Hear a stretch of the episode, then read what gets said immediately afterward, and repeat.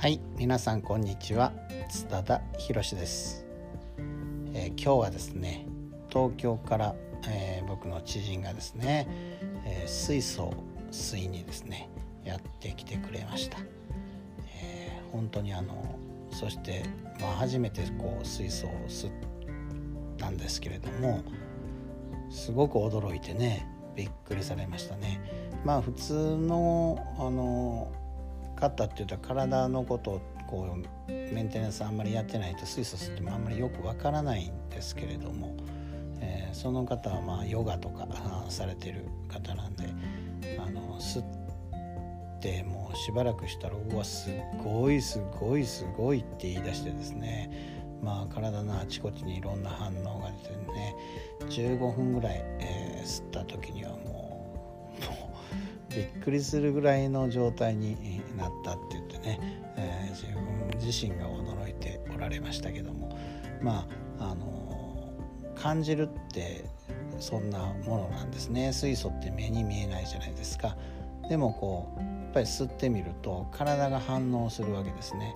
であのいつもじゃない自分の体を感じてあまあいろんなことを感じることですね。であの皆さんにとってもこう普段何気にこう起こっていることっていうのはあまりそこに意識を置かないかもしれませんね。嫌なことだったら嫌なことに意識が向いちゃうんですけどもまあ本当にこう何気に起こっている一つのことにですねもう少しこう意識を置いてみる、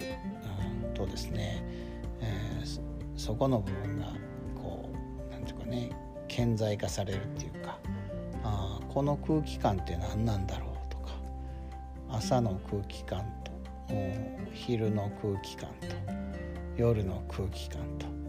なんか自分の周りの空気感ってなんか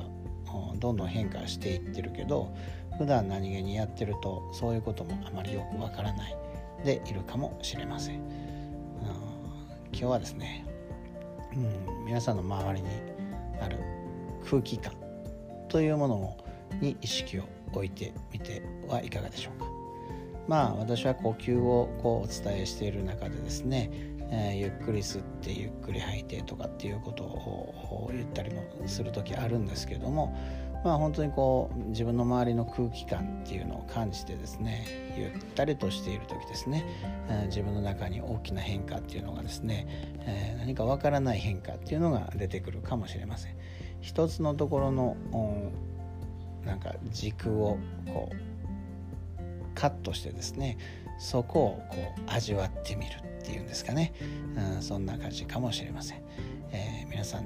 今日はですね周りの空気感を感じてみてですね、えー、自分自身についてのことっていうのをどういうふうに感じるんだろう私はと。で人によってそれぞれ感じ方は多分違うと思いますので何か正解とかっていうものもないですけれどもあなたが今の状態でその周りの空気感を感じた時どんなことを感じるのかというのはあ一つのあなたへのメッセージになっているかもしれません、えー、今日は空気感を感じてみるということをお伝えしました。では